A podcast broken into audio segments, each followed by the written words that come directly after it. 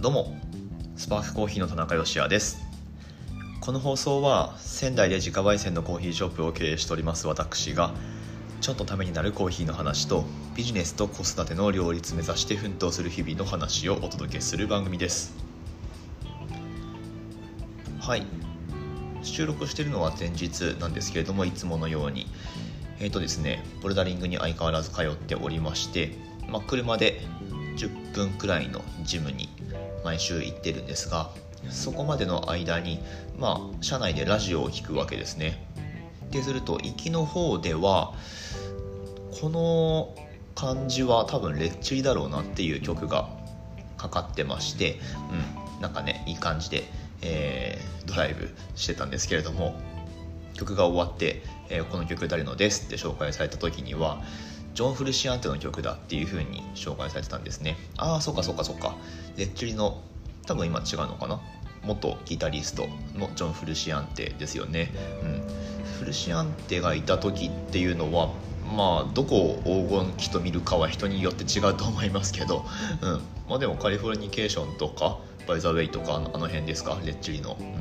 ん、にいたと思います。ジョン・フルシアンテですね。のソロの曲が流れていたようです。やっぱりねそのバンドのサウンドの要であるギタリストのソロ作品ってなると、まあ、やっぱなんかそれっぽくなりますよね、うん、完全にレッチリでしょっていう、えー、サウンドがね聞こえてきてなんかすごく心地よかったんですけれども帰りの車の道中ではですねまた、えー、曲がかかっててあこれはイエモンだよねっていうイエローモンキーの曲みたいなのがかかってたんですけれども どうやらそれも聞いてみると、えっと、この曲はイエローモンキーのギタリストのえっとあと忘れちゃった。えっと、ちょっと待って、ちょっと待って。えっと、エマ。エマですね。はい。エマ、エマの本名は何て言うんだっけ？ドラムの、えー、兄弟のあれですよね。ギタリスト、エマの方の、え、ソロプロジェクトの曲だよっていうことで、あれ、エマが歌ってるんですね。うん。あの歌い方もちょっと吉井さんにやっぱこう寄せてる感じがするので、うん、なんかその辺りも、えー、まあやっぱイエモンだなっていうソロとはいえやっぱイエモンの人だよねっていう感じで聞いてたら今度は続いての曲は今度はイエモンのベーシストのヒーセの曲ですっつって書けるんですけどそれもやっぱりちょっとそれっぽいんですよねイエモンっぽい感じ。うん。まあこれあのそれぞれのファンの方にはちょっと申し訳ないですけれどもいやいやあのヒーセはヒーセだからって多分言われると思うんですけれどもうん。いやでもこれはやっぱイエモンを作ってるサウンドですわっていう。はい。まあなんかそんな、えー、どうでもいいオープニングから始まりましたけれども。まあそのバンドのうんピースを成しているギタリストだったりベーシストだったりのソロ曲ってまあやっぱこうなんか向かってる方向性が同じというか、うん。まあ、ソロでバンドとは違うことをソロでやりたいんだと本人はもちろん思ってやってるんでしょうけど、うんまあ、なんかやっぱ分かっちゃう感じはちょっと面白いですよね。はい。まあまあもちろんその全く違う方向でソロやるっていう、まあ、そっちの方が大半だと思うんですけどね、うん、まあそういうのも、えー、音楽の楽しみかなっていうふうに思いますけれども、はい、ちなみにスパークコーヒーの名前のスパークっていう名前の由来ですね。イエモンですかって言われることたまにあるんですけどあのまあ、それも一つってことにしておきましょう、はい。まあ、完全に後付けですけどね、うん、名前決めてからあそういえばイエモンにもあるよねっていう、はい、イエローモンキー僕は好きです。ということで今日のお話しする内容がですね何しようかな。なんかあんまり時間もないのでさらっといこうと思うんですけれども今一度コーヒーバッグの可能性、うん、これね結構あると思いますよ。聞いてる方でうん取り入れられる方っていらっしゃるのかどうなのかちょっと分かんないですけどちょっと最後まで聞いてみてください。本日は3月30日水曜日の放送です。コーヒーバッグ、まあ、あのティーバッグ式のコーヒーってことなんですけどコーヒーバッグって言ってあの通じますかね？っていう放送を何回か前でもしたような気がしますがまだまだそのコーヒーバッグって言った時にちょっとなんかイメージん？ってなるんだと思います。なんかコーヒーの入ってる袋ですかとかね、うん、あのコーヒーの麻袋で作ったバッグですかとか、うん、そういうイメージ持たれる場合も場合によってはあるかもしれないですね。まあ、つまりティーバッグですよ。ティーバッグ式のコーヒー、うん、コーヒーバッグっていう言葉で認知がもっと取れていけばいいなとは思うんですけれども。はい、まあ、ディップスタイルコーヒーとかね、えー、タンク式とかいろいろありますけれども言い方は。とりあえずコーヒーバッグっていうのがまあこのタイプのコーヒーの故障としては一番定着してるというか、まあ、ポピュラーなんだろうなとは思いますけど、うん、で、まあ、そのコーヒーバッグですよ。1杯分になっててドリップバッグよりも手軽でドリップバッグだとねあの組み立ててカップに引っ掛けてでなんかお湯を上からいい感じに注ぐっていう、まあ、その手間があるのでちょっとうまく入れられないっていう場面があるんだと思います、まあ、こういうタイプのやつって手軽に1杯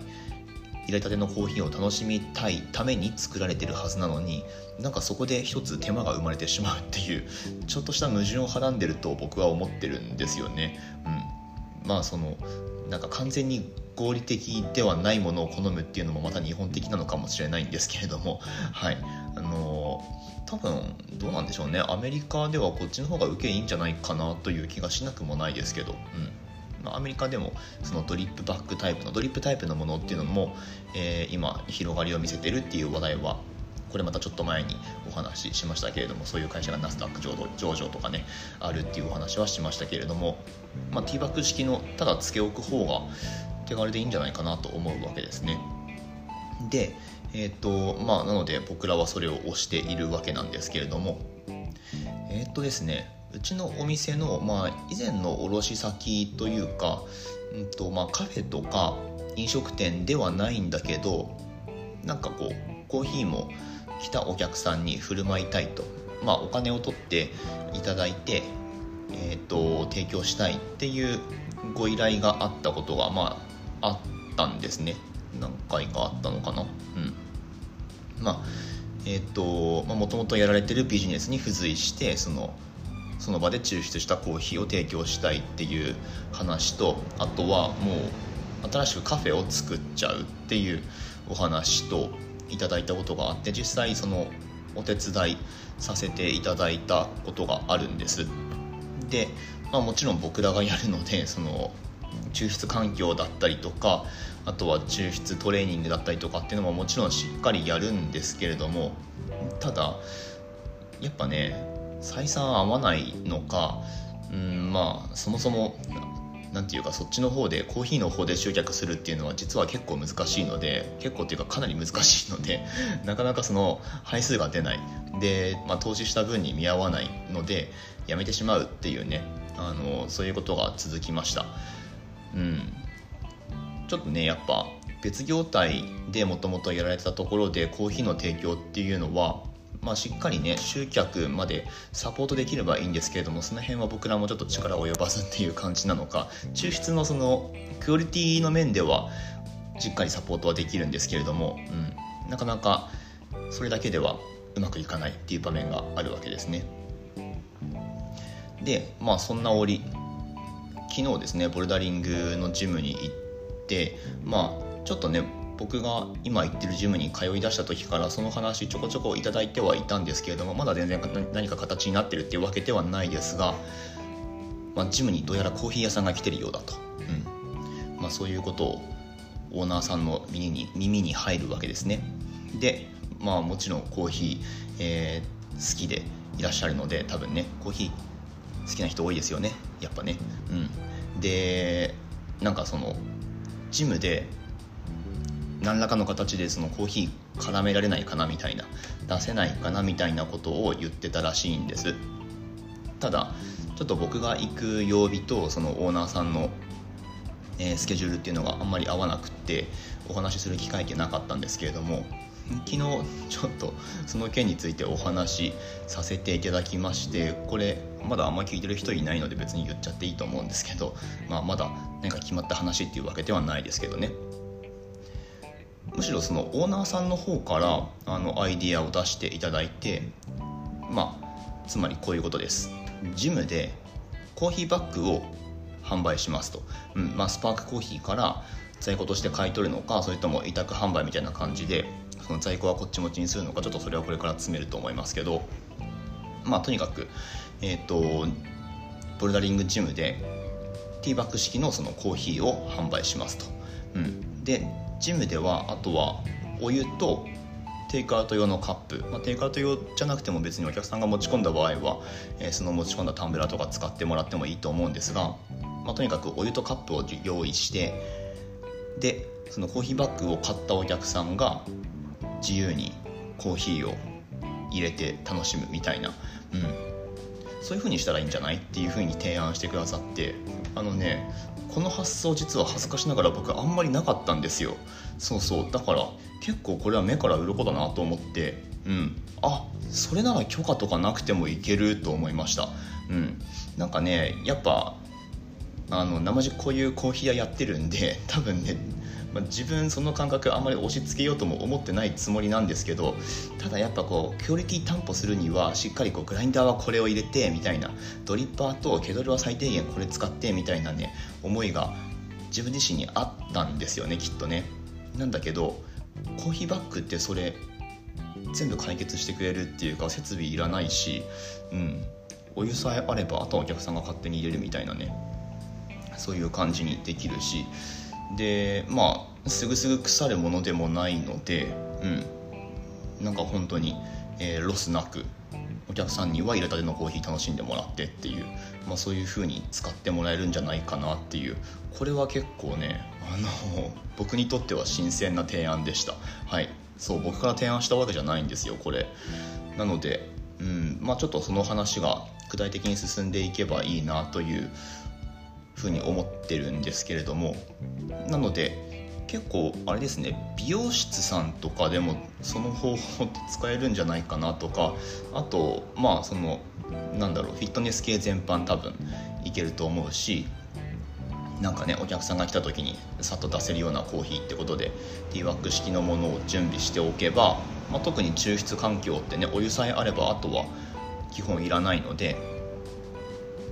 これだいぶいいんじゃないかなと思ってます、まあ、ちょっと例えが良くないとは思うんだけれどもあのファミレスのドリンクバーの紅茶のコーナーあるじゃないですか。あれってティーバッグですよね。でお客さんが自分でこう好きな銘柄の茶葉を選んででお湯入れて席に持ってくじゃないですか。まあまああのあんな感じですよね。そうそうそう。なのでお客さんがまあそのなんだドリンクバーの話はちょっと置いといてまあ、とにかくさっきの感じだとお客さんが一度購入したそのコーヒーバッグティーバッグ式のコーヒーをあとはなんか自由に好きに入れるってなるとそう許可っていらないんですよ営業許可。うん。まあ、そこはお客さんの責任ってことになるのではい。これはね結構いいんじゃないかなと思っています。ということでまあ今日はちょっと現在進行形の若干ビジネスの匂いもするお話をしてみましたけれどもあの僕がボルダリング通い始めたのって、まあ、全然そういうなんかあのコーヒーでちょっとジムと絡めて人儲けしようとかって全く思ってなくって本当に本当に思ってなくてただ単にこうボルダリングがやりたいっていうね感じで通ってるわけなんですが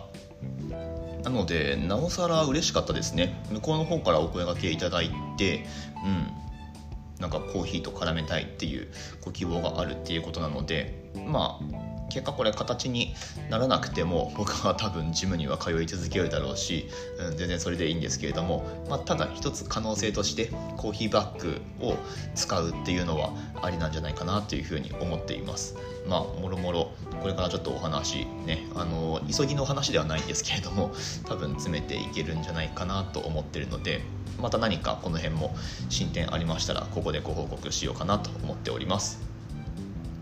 はい、今日も最後までお聴きくださいましてありがとうございました。えっとね、コメントとか、あとレターとかちょっと頂いているものがあったんですけれども、すいません、お返ししようと思ったんだが、